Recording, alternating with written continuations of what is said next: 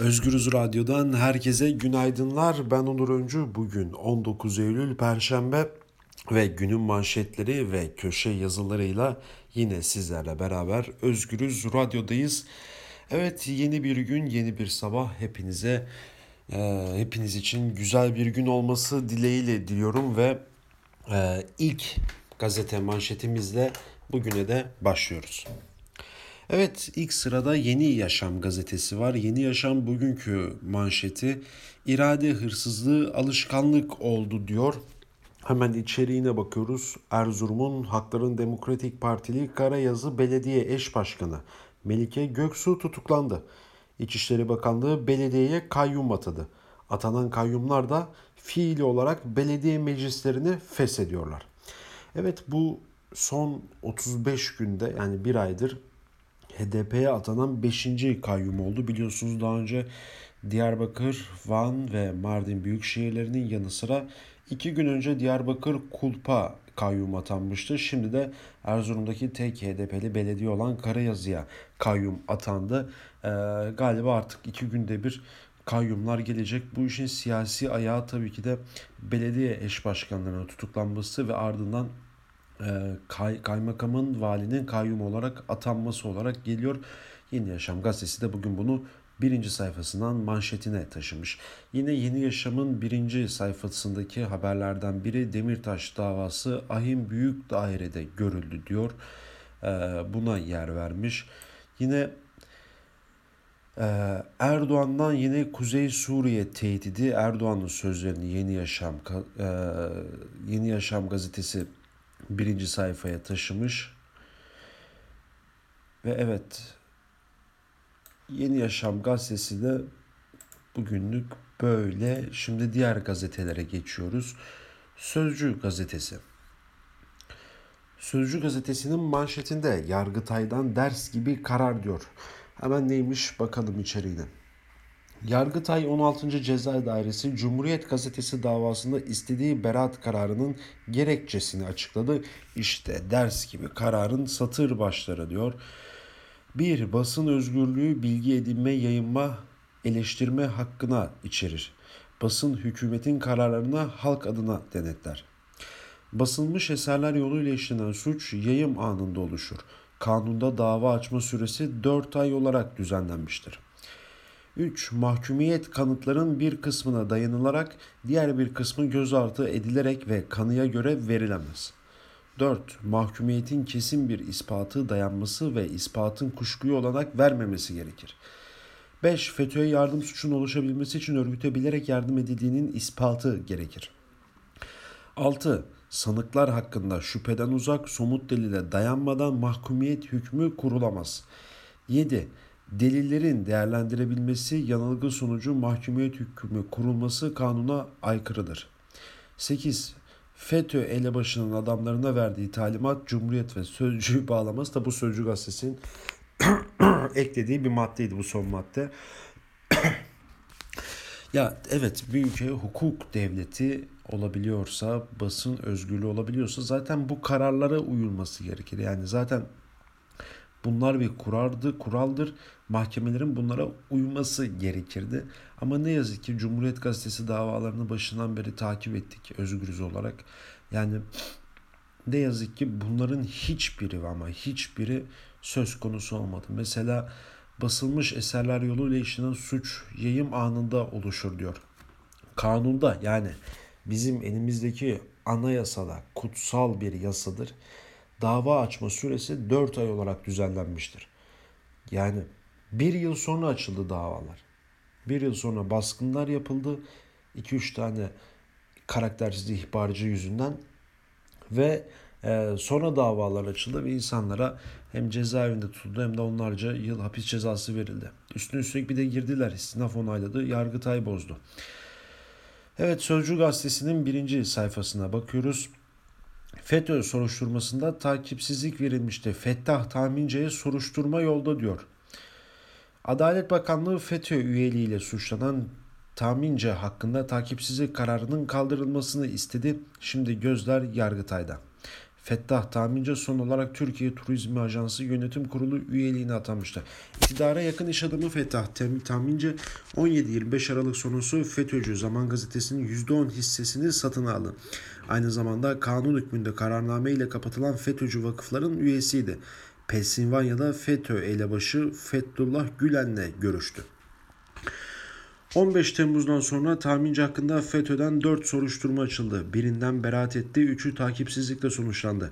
CHP lideri Kemal Kılıçdaroğlu onu kim koruyor dedi ve dün bakanlık takipsizliğin kaldırılması için Yargıtay'a başvurdu diyor.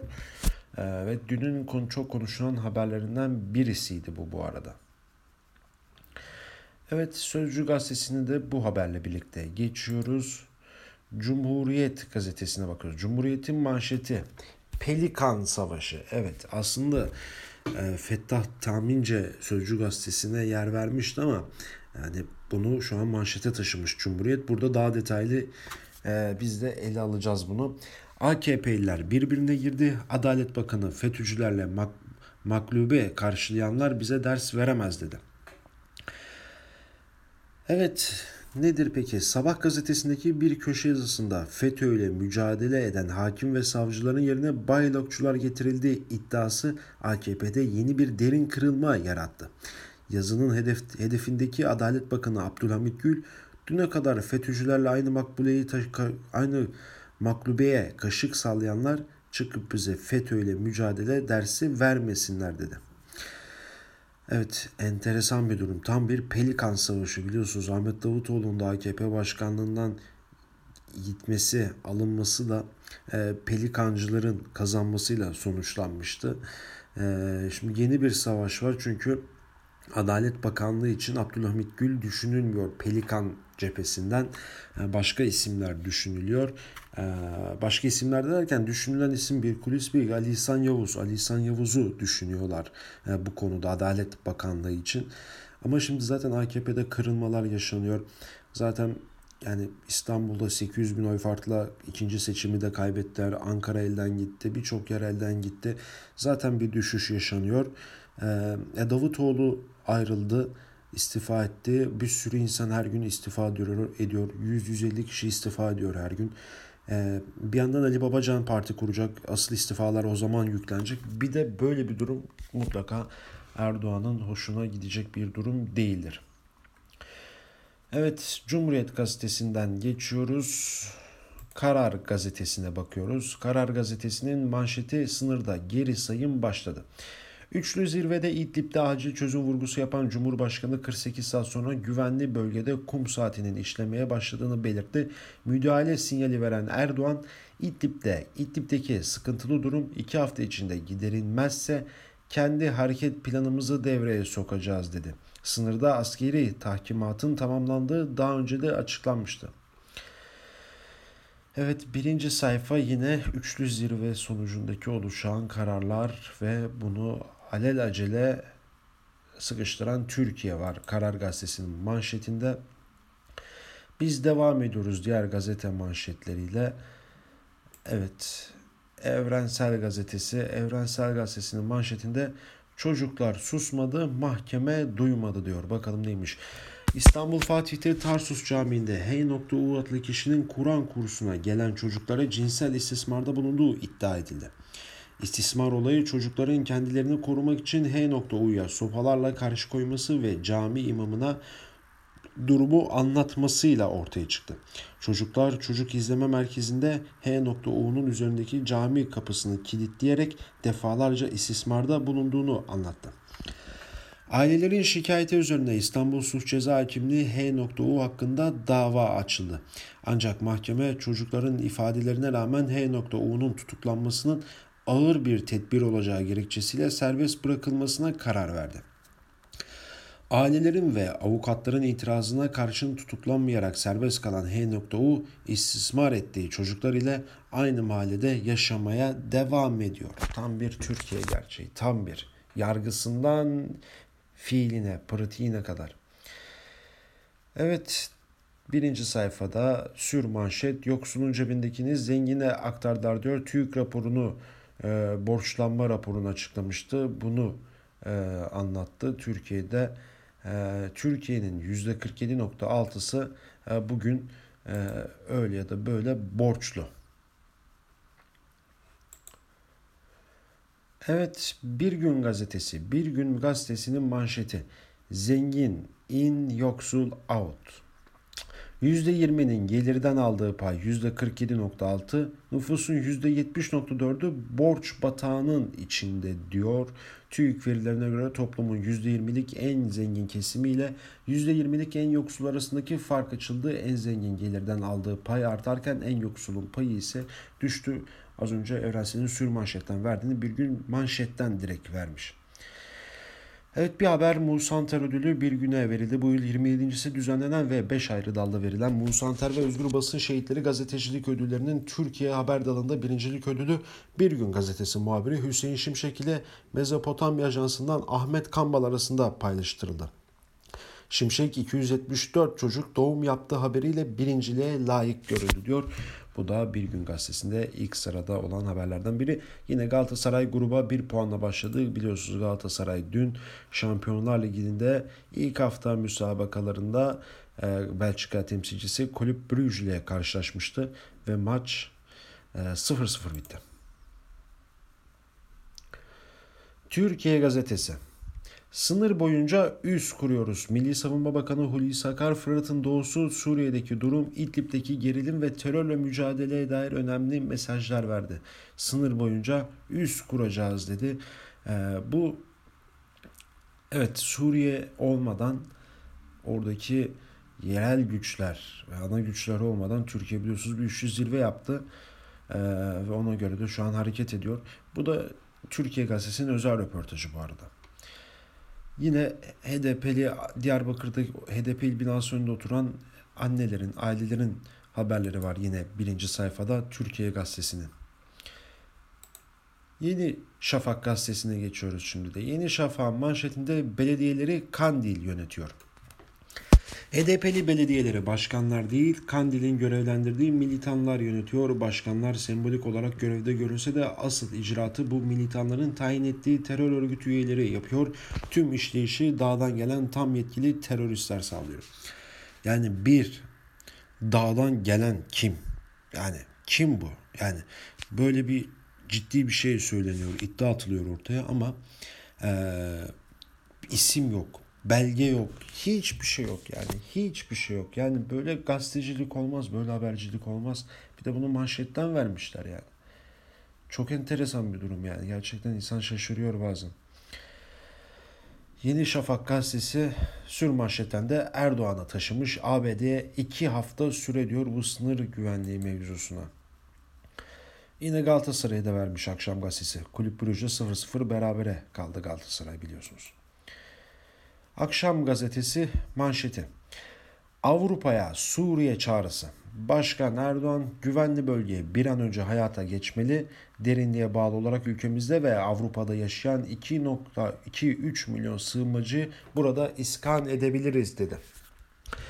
Yine bir Avrupa tehditleri dönüyor Cumhurbaşkanı Erdoğan'dan.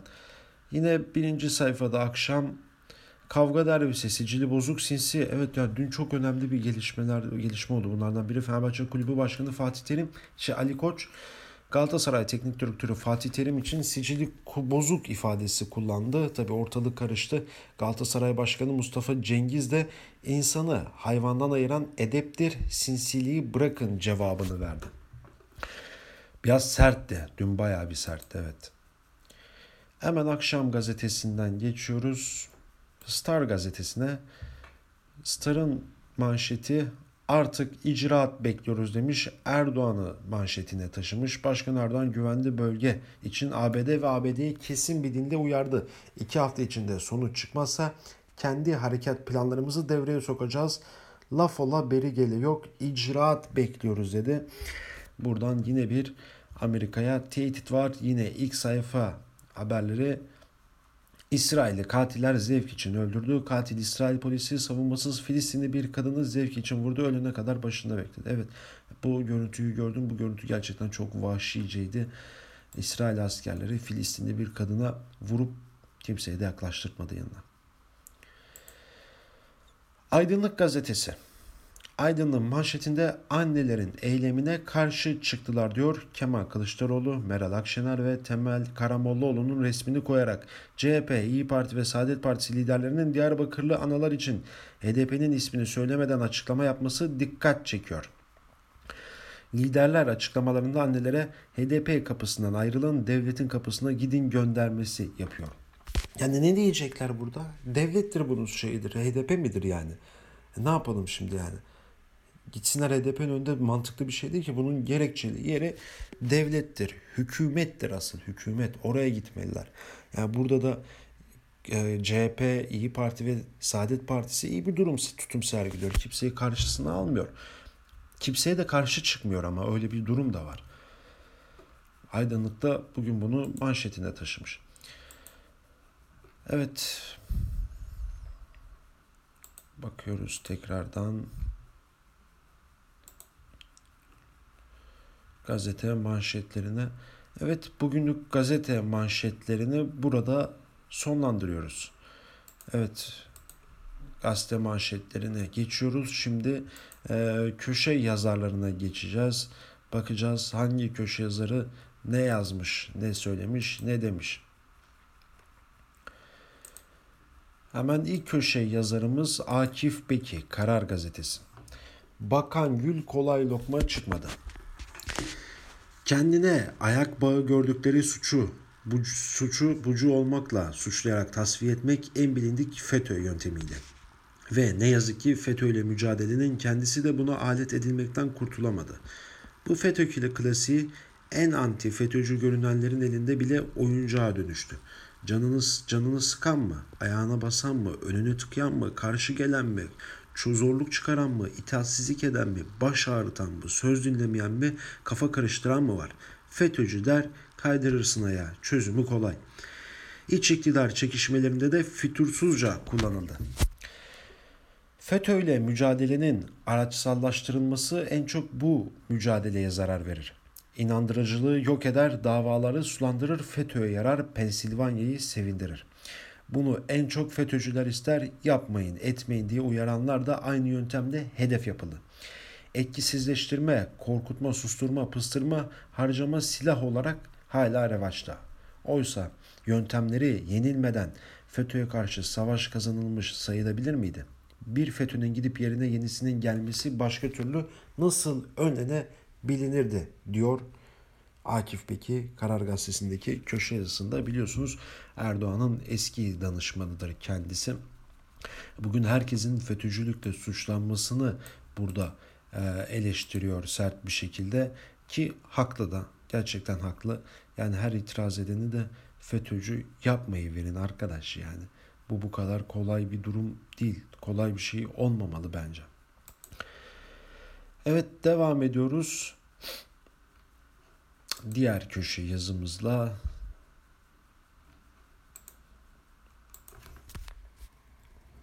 dijital ortamdan yazıları okuduğumuz için bazen ufak da olsa teknik e, sorunlar, problemler çıkabiliyor.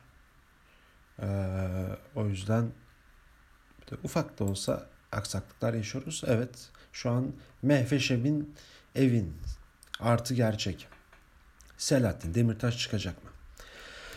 Avrupa İnsan Hakları Mahkemesi dünkü duruşma salonunda herkesin en çok merak ettiği soru bu. Zira karar ne olursa olsun asıl mesele Türkiye yargısı nasıl davranacağı.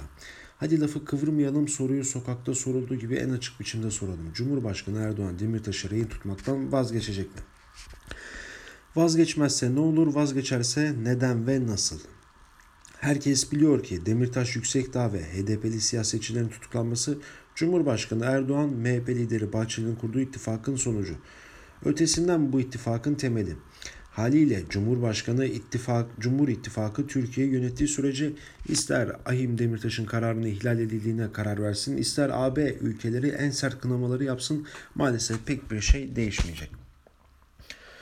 Türkiye'nin yönetilme biçimi özellikle 2015'ten bugüne yaşananlar aksine mümkün olmayacağını gösteriyor diyor e, Mehveş Evin bugünkü artı gerçekteki köşe yazısında Demirtaş serbest kalacak mı dedi. Hemen açıklamış maalesef pek bir şey değişmeyecek bu. Çünkü Cumhur İttifakı devam ettiği sürece hiçbir şekilde Demirtaş serbest kalmaz diyor. Yeni Şafak gazetesinden İbrahim Karagül'ün yazısını okuyalım. İbrahim Karagül biliyorsunuz Yeni Şafak gazetesinin de e, genel yayın yönetmeni olur.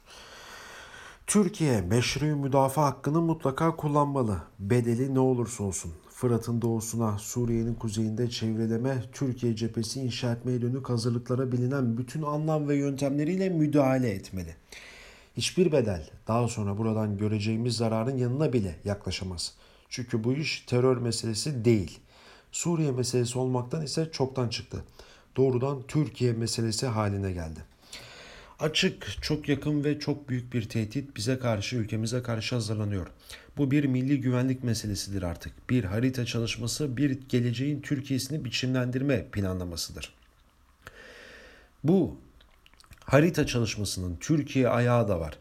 Tam şu an hiç geç kalmadan bu işin bu boyutu masaya yatırılmalı, güçlü bir kamu ilgisiyle değerlendirmeli. Hiçbir siyasi hesap, iç politik pozisyon bundan daha önemli değil. Hiç kimsenin önceliği bundan daha öncelikli değil.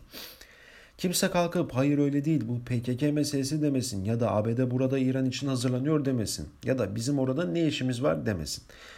Bunları diyenlere şunu söyleyelim. Bir adım sonrası aynı koridor, aynı cephe Türkiye topraklarında inşa edilecek. Bunun için ortam çalışması yürütülecek. Bunun için krizler çıkarılıp ülkemiz bir şeylere mecbur bırakılacak. Artık bu gerçeği bilmeyen kalmadı. Biliyormuş gibi yapanların tamamı işin içindedir. Bir şekilde güç, menfaat, ortak hesap içindedir. Bizim orada ne işimiz var diyenler aynı şey Amerika Birleşik Devletleri, İngiltere, Fransa sınırında yapılsa ne yaparlardı diyor. İbrahim Karagül bugünkü Yeni Şafak'taki köşe yazısında adam açık bir şekilde o sınırdaki Kürt varlığının, Kürt realitesinin, gerçekliğinin inkarına gitmiş ee, ve bunlara destek çıkmayın. Bu bize dokunmaz diyen de onlardandır demiş. Bu bizim artık milli meselemiz, beka sorunumuz olmuş. Çünkü burada Suriye sınırının dışında bir şey kuruluyorsa Kürtler tarafından bu Türkiye içinde de kurulabilir. Bunun için kriz çıkarırlar, bunun için çatışma, kaos çıkarırlar diyor. Yani koskoca yazar, gazete yönetmeni, akla çalışan bir insan nasıl olur da böyle düşünebilir? Gerçekten hayret ediyorum. Senin çizdiğin sınırlar var ve sen onun içerisinde kendi kurallarına göre yaşıyorsun. O sınırın dışındaki olanlar da oranın kurallarına göre yaşıyor. O senin sınırına girdiği zaman sen ona istediğini yapabilirsin. Çünkü senin her şey elinde, yargı elinde, asker, sivil, polis her şey elinde. Ve nasıl kuralları var. Ya sana niye gelsin? Başka bir ülkenin iç meselesi seni niye giriyor? Yani açık bir şekilde artık bunları konuşuyoruz. Bunları söylememiz lazım. Evet. Devam ediyoruz köşe yazılarına. Yani enteresan dönemler ya. Bayağı enteresan.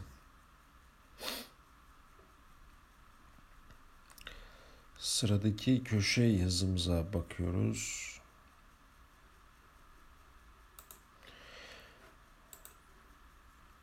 Evet, Fehmi Koru. Fehmi Koru kendi sitesinde yazdığı yazıyı aktarıyorum. Siyasette adet böyledir. Hükümet değişiklik, hükümette değişiklik bekleniyor. Bazı bakanlar gidici.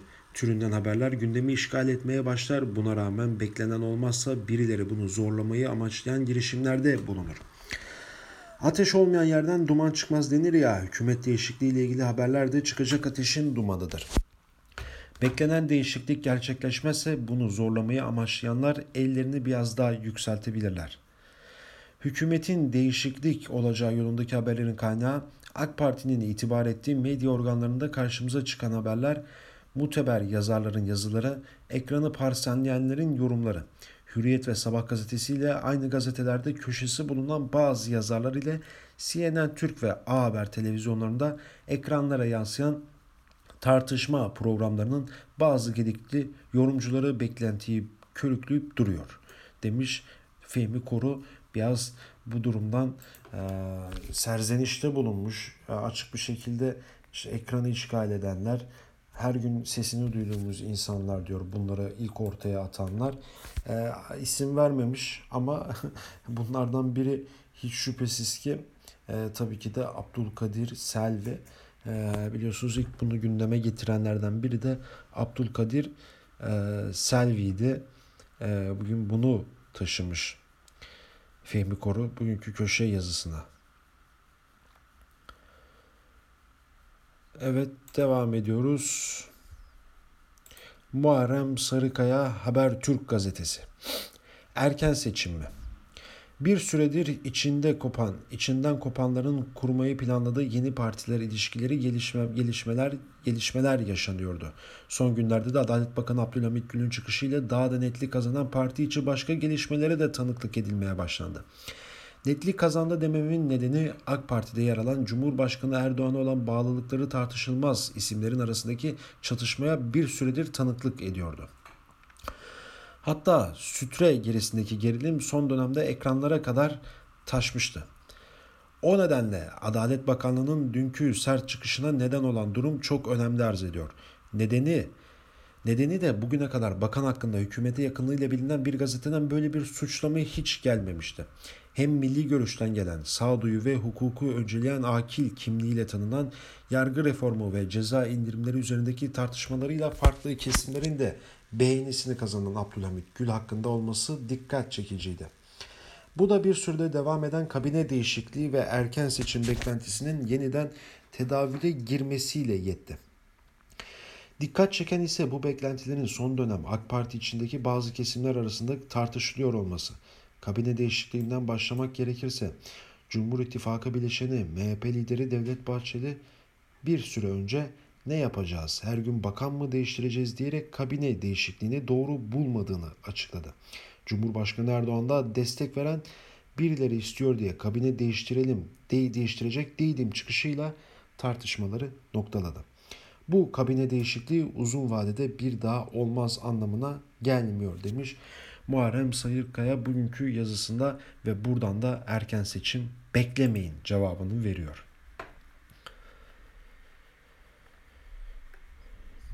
Evet, devam ediyoruz. Nagihan Alçı. Oktar davası Türkiye'nin spotlight'ı olabilecek mi demiş Nagihan Alçı. Hemen Spotlight ne demek onu bahsedelim. Spotlight 2015'te çekilen ve 2016'da en iyi Oscar filmi alan e, Boston Globe gazetesinin kilisede taciz iddiaları üzerinde yılmadan gitmesi ve sonunda eski defterlere ulaşarak 10 yıllara gizlenen gerekçelere ulaşmasını konu alıyor. Nagihan Açı'da yazmış. Oktar davası Türkiye'nin spotlight'ı olabilecek mi? 11 Temmuz 2018'de gözaltına alınan Adnan Oktar dün ilk kez hakim karşısına çıktı. Hem Oktar'ı hem de sağ kolu yani örgütün iki numarası Didem Ürer'in ifadeleri dikkatle takip ettim. Ürer tam 3 saat aralıksız konuştu ve çok ilginç bir şekilde Oktar ile neredeyse birebir aynı şeyleri söyledi. Adnan Oktar örgütü operasyonun yapılmasının çok öncesinden itibaren bu yapıyı deşifre etmiş ve bu sebeple Oktar tarafından defalarca alenen tehdit edilmiş bir gazeteciyim. İstanbul Emniyeti bu haklı operasyonu yapınca da işin detaylarını bir önemini anlatan yazı yazdım. Aradan geçen 14 ayda 8 bin sayfalık iddianame hazırlandı. İddianameyi hazırlayan ve konuya çok vakıf olan savcı duruşma savcısı oldu ve şimdi yargılama süreci başlıyor. 42 gün boyunca ilk celse devam edecek. Daha sonra büyük olasılıkla 10-15 gün ara verilip ikinci celseye geçilecek. Hedef seri bir şekilde yargılama sürecini bitirmek. Elbette bir aksilik olmazsa yani birileri bu soruşturmanın önüne bariyer koymazsa. Ben bu davanın medya eliyle sulandırıldığını düşünüyorum. Bu işin içi boşaltılmamalı. Adnan Oktar'ın doların düşüşü ve İstanbul seçimleri dahi kendine bağladığı deli saçması iddiaları neden medyada bunca yer buluyor? Hem bunlar hem de Cumhurbaşkanı yönelik sözüm ona tehdit kokan küstah ve yalan ifadeler gördüğüm kadarıyla bu örgütün bir taktiği. Bu seksi konuları konuşulsa esas suç unsurları geri planda kalsın isteniyorlar. Adnan Oktar ve Didem Üren'in verdikleri ifadelerde neredeyse birebir aynınız aynısını konuştular. Bu bile tek başına aralarında net bir örgütsel irtibat olduğunu gösteriyor. Adnan Oktar argümanları üretiyor ve örgüt üyeleriyle paylaşıyor. Böylece ortak bir dil üzerinden savunma yapılıyor. Böyle bir şeye nasıl izin veriliyor anlamıyorum. Bu davanın üstünün kapatılması ve sulandırılması ihtimaline dair bir nokta var demiş. Nagihan Halçı. Adnan Oktar davasını iyice derinlemesine girdi. Ee, Nagihan Alçı o da bugünkü yazısında. Evet devam ediyoruz köşe yazarlarımızla yazımızla. Evet şimdiki İhsan Çaralan Evrensel Gazetesi.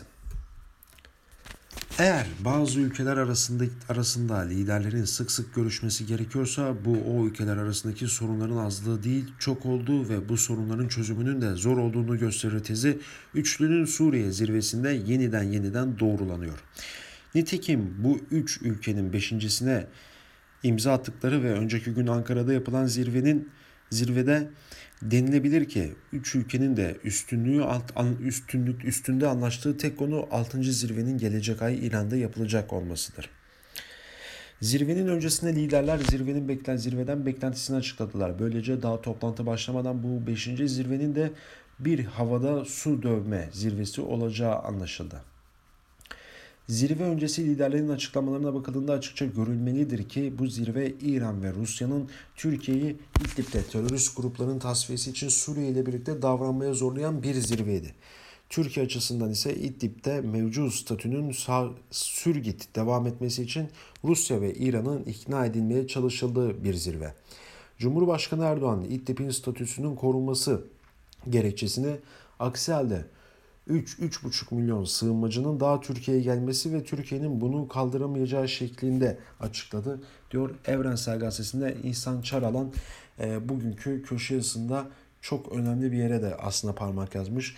Bu kadar iki ülkelerin iki ülke arasındaki görüşmelerin bu kadar çok sık bir şekilde yapılması e, o ülkeler arasındaki hiçbir sorun olmadığını değil aksine tersten oldukça çok sorunun olduğunu gösterir diyor e, İhsan Çaralan.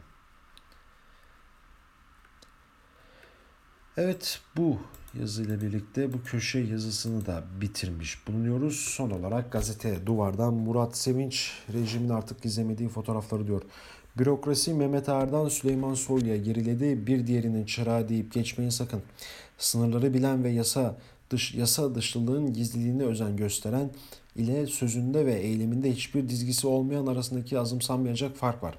Birinin fotoğrafı ya da belgesi sızdırılır, diğeri selfie çektirip kendi paylaşır.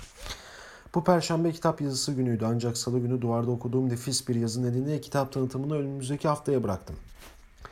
Değerli Bahadır Özgür yine çok güzel ve okuyanlara kapıları açan bir yazı kalemi aldı. Başlığı Çeteler Parlıyor Devletteki Yeni Cerahat. Hali hazırda devletin fotoğrafını çekmiş Bahadır Öztürk. Betilmediği karede siyasetçiler, yeraltı karakterleri, bürokratlar, şarkıcılar var. Yazı ve fotoğraf ister istemez 1990'ların Susurluk'ta kamyona çarpan aracın içindekine, sözüm ona faili meçhullere, hukuk dışılık, dışılıkları vesaire hatırlatıyor. Susurluk'tan bir kuşak sonra neredeyse aynı görüntünün oluşması Türkiye'de bir şey değişmiyor. Diyenleri mi haklı çıkarıyor yoksa bazı farklar var mı? Eğer varsa bu farkların anlamı ve geleceğe dönük vaadi nedir?